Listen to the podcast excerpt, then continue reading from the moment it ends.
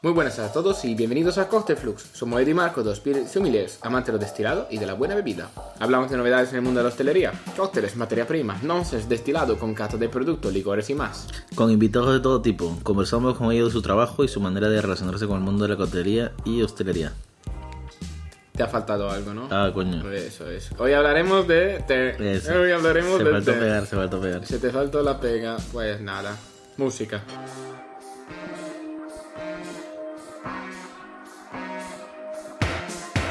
Pues, bienvenidos a todos. ¿Qué tal la vuelta a las vacaciones? ¿Qué tal, Marco? Pues aquí. No sé, yo no, no he estado todavía. Tú- Estamos eh, grabando. Tú, tú estás sin parar, sin parar. Estamos grabando el futuro. eh, para el futuro. Con lo cual. Ya han pasado muchas cosas. Y van a pasar mucho más. Pero sí que, mm, que estamos de vuelta. Que es nuestro primer episodio de vuelta de las vacaciones. Y, y nada, empezamos con el té, ¿no? Eso, listo. Empezamos con el primer tema del... Del año. Exacto. Mm, Sí, bueno, se- seguimos con materia primas y sabores. Continuamos ¿no? donde nos quedamos, exacto. Sí, eh, hay que cerrar este, hay que cerrar este capítulo y yo creo que una vez que cerramos, bueno, igual en un mes hacemos cierre de temporada, ¿no? Season 1 se exacto, acaba, exacto. Season 2 empieza. Eso. Um, que siempre una buena excusa para tomar un descanso, ¿no? Hombre, que Siempre lo- bueno, siempre bueno el descanso. no sé si has visto, pero todos los podcasts que salen, salen muy esporádicamente. Salen Por cuando- temporada, por temporada. ¿Qué temporada? Cuando quieren. Sí, está bien porque... Dependiendo, dependiendo de quién, ¿eh? Sí, pero es que, vamos, entiendo que la gente tenga cosas que hacer, ¿no? Claro. No como nosotros, que nos estamos tocando los huevos todo el rato.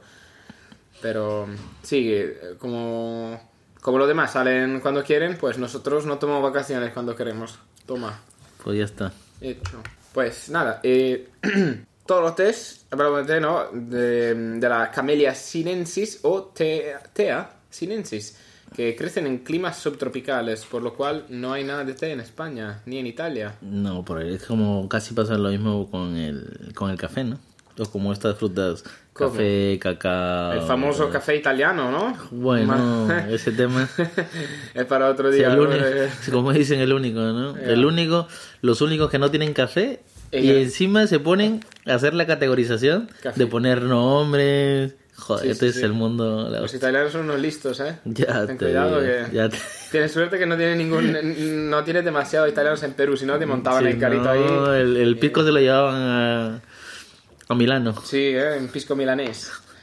Bueno, eh, hablamos de variedades, así, ¿no? Eh, la planta del té eh, se desarrolla mejor en cal- zona cálida y húmeda.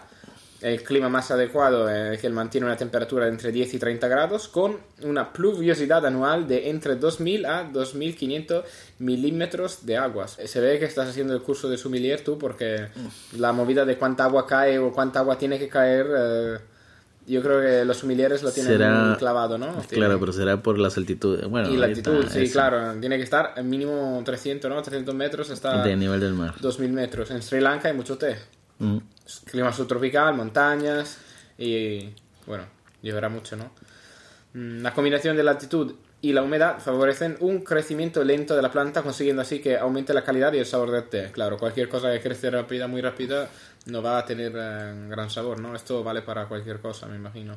O la mayoría de las cosas, plantas y, y hortalezas y todo. Según los procesos principales que, que sigan la elaboración, hay té blanco, amarillo, verde, rojo y negro.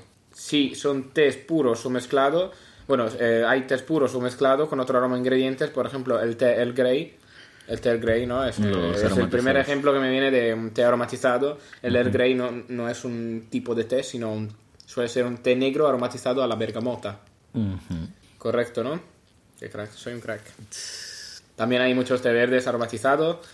Bueno, el té blanco y el té verde se caracterizan por no estar oxidados, mientras que el negro y el rojo se diferencian por ser oxidados y fermentados respectivamente. O sea, el negro es oxidado y el rojo es el único que es fermentado. Fermentado, exacto. Pero, ¿qué significa todo esto, Edu? Por favor, Sí. explícamelo porque estoy más perdido que nunca. Sí, son varios procesos que se dan. Por ejemplo, antes, eh, eh, antes de empezar, ya que habíamos eh, empezado a dar como una descripción del té, también decir que el té, estamos tocando el té porque es un tema muy principal e importante para la elaboración de uno de los episodios que hicimos antes, que es la kombucha, para poder ¿Ah, realizar ¿La kombucha se hace de té? No lo sabía. ya. La Toma gente, ya. la gente ya para que se vaya relacionando los, Enlazando- los procedimientos y lanzando. crossover de episodios para quien aún no lo sepa y saberlo ya, la kombucha es té fermentado. Exacto. Y lo que hablabas tú de antes de oxidación, fermentación, son como procesos que uno empieza, por ejemplo, con el marchitado, que se trata del primer proceso al que se, su- eh, que se suele someter la hoja del té. Y es que cuando la hoja se arranca de su tallo comienza a marchitarse, de ahí viene el nombre. O lo que es lo mismo, eh, llega a perder la hidratación. O sea, se, se seca. Se empieza a secar, sí. Porque no se puede... Es una deshidratación natural. Mm. Este proceso se suele hacer de forma controlada a través de la regularización de- del aire, ¿no? Por ejemplo, naturalmente hará en el campo si lo tienen sueldo, pero como esto ya se usa para comercializar productos, pues se hace una manera regulando el aire. Sí, la temperatura, estandarizado, ¿no? Claro. la temperatura y la humedad también. No puedes depender de, de los elementos ahora mismo. Hay que facturar, Bueno, hay que facturar. Si lo haces arte, imagino que habrá unos procesos artesanales que lo hacen en la montaña y no sé qué, pero ahora, libre, ¿no? ahora todo es producir, envasar, vender, ya está. Total. Y, Y- facturar. Eso, y luego, Facturar. y luego hablamos de la oxidación, que es el proceso que decías que se hace más en el negro, que este proceso con- consiste en producir una serie de reacciones químicas en las hojas del té, aprovechando las capacidades del oxígeno y controlando la temperatura y en general las condiciones climatológicas bajo, bajo las que se encuentra la hoja de, de este propio té. La oxidación se puede dar de forma natural o se puede utilizar para provocar la técnica del enrollado, que ya luego la describiremos. Que bueno, es el siguiente que vamos a describir. Que donde a través de esta técnica las paredes de las células de la hoja del té se rompen y el oxígeno entra en contacto con los componentes de la célula. La oxidación oscurece las hojas del té y de ahí viene el nombre de té negro y donde también va a variar su aroma. El enrollado, que es el siguiente O sea, entonces sí, el procedimiento, oxígeno oxida. claro, oxida, Wow. Como todo, su nombre. ¿eh? La manzana oxidada, bueno, la manzana, muérdela y déjala ahí, oxidación. Sí. Esa es la mayor descripción de Sí, oxidación. total. La, la zanahoria que se pone negra, fea, esa es oxidación. Sí, pero es menos. O sea, yo eh, se me ocurre algo de oxidación, lo más rápido. Una manzana, le sí, dejas sí, y sí. ya está. Y se oxida. Dos segundos. Y, Y, y como hablabas antes, dijiste el blanco, el amarillo, el té, estos no verde, pasan. ¿no? Sí. no pasan por este proceso. Suelen ser los test más delicados, además. Eh, Y lo más raro, tú cuando vas a cualquier bar, por ejemplo, estamos aquí en Madrid, vas a un bar, bueno, hay, hay lugares que sí lo tienen, ¿eh? que yo he estado, el té blanco, el té amarillo, pero el- Muy pocos, por, ¿no? sí, son muy pocos, por eso te digo. Pero en regular tú encuentras el té negro, té, de, té de desayuno. té, té- té de desayuno, ya rojo, está. negro, verde. Infusiones. Infusiones que, bueno, luego hablamos de las infusiones, infusiones también. Sí. Pero que, mm, bueno, el, té, el té blanco, por ejemplo, mm, la temperatura como mucho son 80 grados. Y el té Sí. verde también tiene Sí, varía. un 85. Sí, cada uno son recomendables, cada uno tiene un... Sí, es- pero suelen ser más bajas que los tés oxidados y, y si no, literalmente se queman. Eh, dejan olores que son menos agradables y, y pierden la, la- la gran capacidad aromática de estos tés más Sí, delicados. e, e incluso los que estén en casa o escuchándonos pueden ir y, y si tienen en su en su cocina se encontrar una bolsa de té, van a encontrar incluso la recomendación del Sí. productor a cuánta temperatura tiene que estar. Pero nadie tiene un termómetro en su casa. No, obviamente. obviamente. Donde, no, mira, a 88, no, a 92, anda. Claro, pero es importante que no sea, por ejemplo, sea, que el agua no esté evaporando, bu- bulliendo Claro. ojo cuando la hoja necesita 80, ¿cierto? Exacto. Mm, no, Sí. Te pasa de 5 grados, pues no pasa nada, pero si está es- estropeando todo, se ve. El otro procedimiento que se llama el enrollado, que antes lo comentaba, que Sí. se trata del proceso este de agrietar y romper ligeramente las capas de la hoja, Mm. para así que se, que se mezclen y estas reacciones químicas de la hoja también se pueden acelerar y así provocar la oxidación. Ah, sí. O sea que el test, la, la hoja se enrolla para que se oxide más Eh, para que se abra, se agriete y haga como para que entre directamente el el oxígeno, oxígeno. entre en las membranas. Sí. También puede usarse o dar forma a la hoja del té para ambas estas finalidades que hemos dicho. Claro. Este proceso se realiza tan solo en algunas variedades del té y se suele hacer antes o después de la oxidación, o en ambos casos dependiendo de cuál sea su finalidad. Y la penúltima es el secado, que además de poder utilizarse como método para detener la oxidación, reduce la hidratación de la hoja de té a través de unas condiciones de temperatura controladas. Eh, como dije, es casi el penúltimo, ya que el último viene a ser la fermentación. Mm. pero gracias a este secado la hoja de té se estabiliza y ya para la oxidación. Eh, haces que esto provoca que los propios productores de té se detengan, eh, que el té, o sea, que este té se detenga y ya no siga oxidándose. Eh, parar estas reacciones químicas hacen que ya el té se vuelva más estable. Sí, luego está listo para, para ser conservado y luego eh, bueno, bebido, ¿no? Eh, puesto en infusión y. Exacto. Por ejemplo, en algunos pasos vas a ir directamente a ser empaquetados y vendidos, y en otros casos vas a tener que un paso más, que es la fermentación. El que hablabas tú del té rojo. El té rojo. Que nunca he probado, yo creo. Puer, que le dicen. No puedo pronunciarlo, me he negado.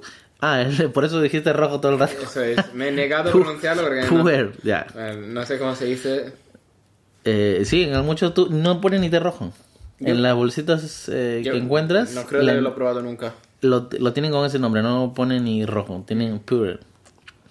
Eh, la fermentación, como, como último paso, es un proceso bioquímico por el que una sustancia orgánica se transforma en otra, generalmente más simple, por la acción de un fermento. Los fermentos son bacterias eh, y microorganismos que van, se acoplan a lo que es la hoja del té y producen este cambio químico. La variedad de té fermentada más conocida es la puree comentada, que viene de la provincia Yunnan, en China. Bueno, luego se sigue ya con la selección de las hojas de té. Sí, bueno, al final de, la elaboración se limpian, se tamizan, se clasifican las hojas, diferenciándolas por tamaño. Y obviamente mm, distintos tamaños de hojas dan lugar a diferentes tipos de té.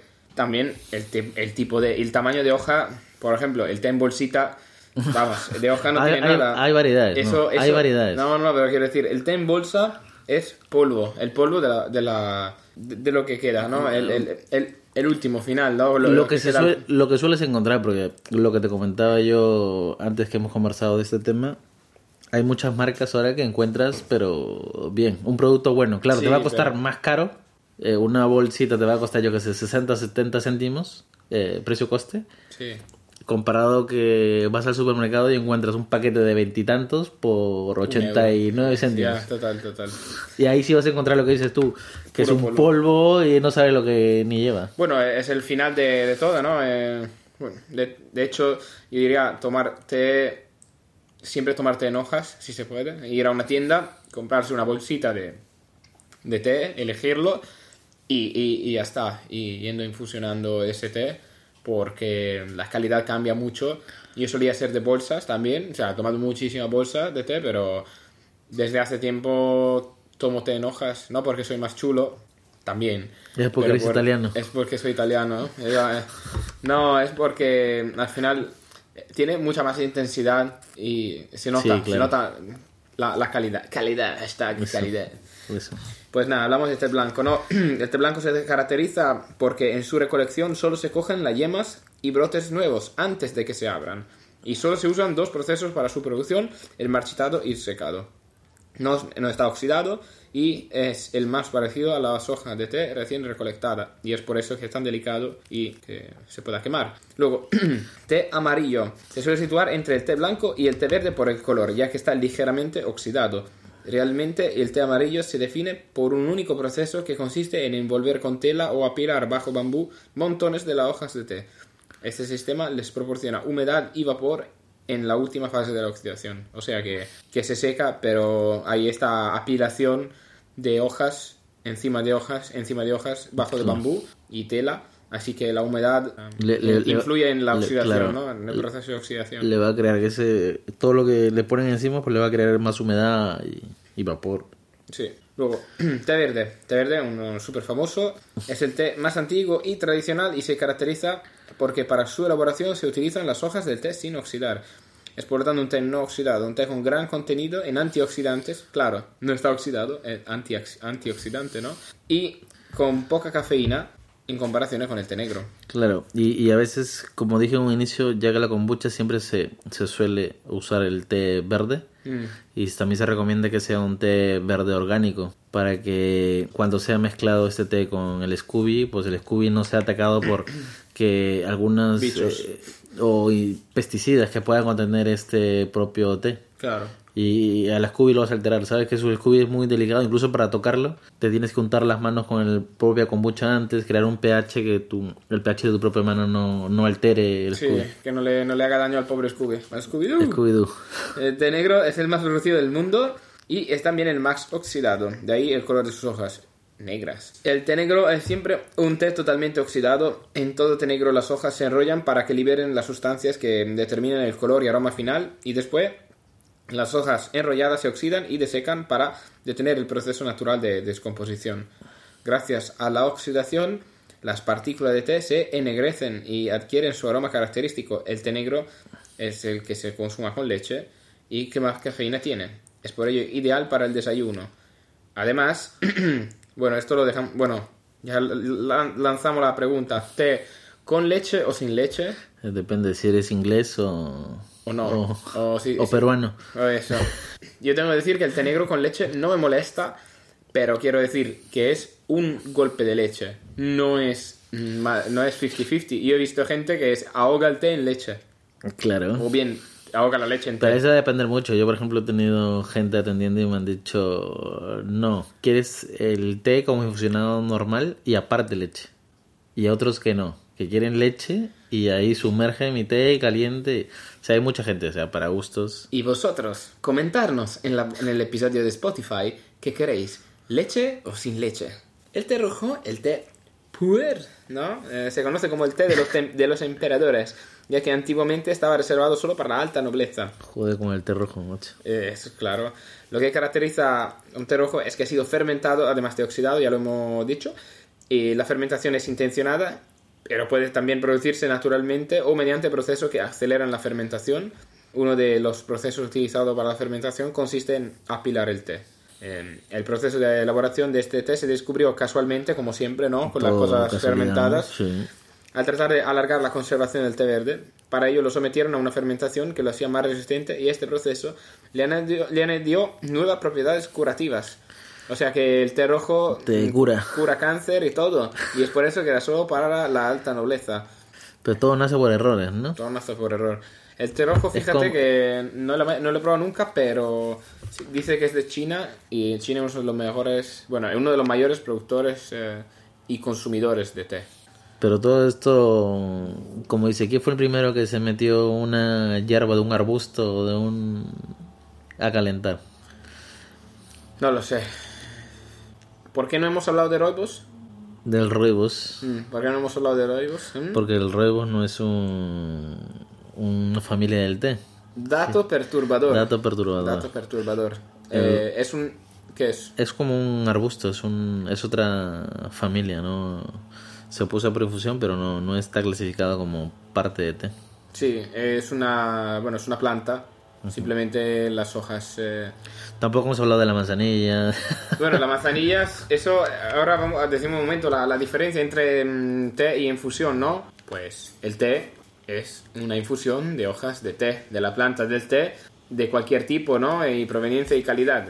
Una infusión, pues es una infusión de cualquier planta que no Hierba. sea té, hierba, flores, Especia. especias que, que se someten a un, a un tratamiento de agua caliente, vamos, a, un baño de agua caliente y soltan cosas.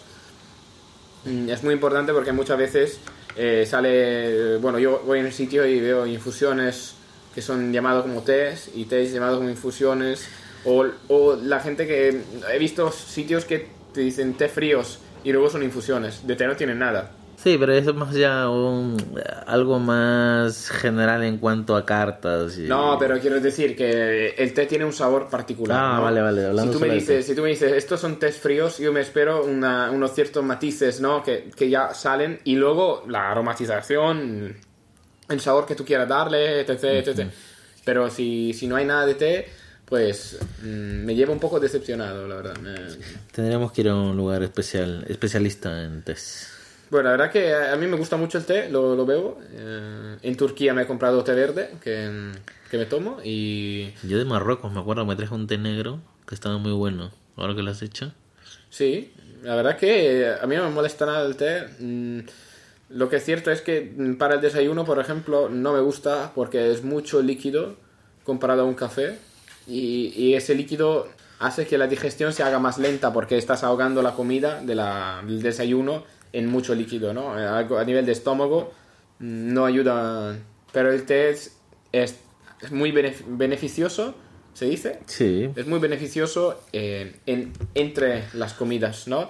Deberías tomar té verde no con la comida, sino después, de- mucho después, una vez que has hecho digestión, y así que vas a lograr de, de beneficiar de las propiedades eh, Sí, de la pero, soja. pero no mucha gente toma té.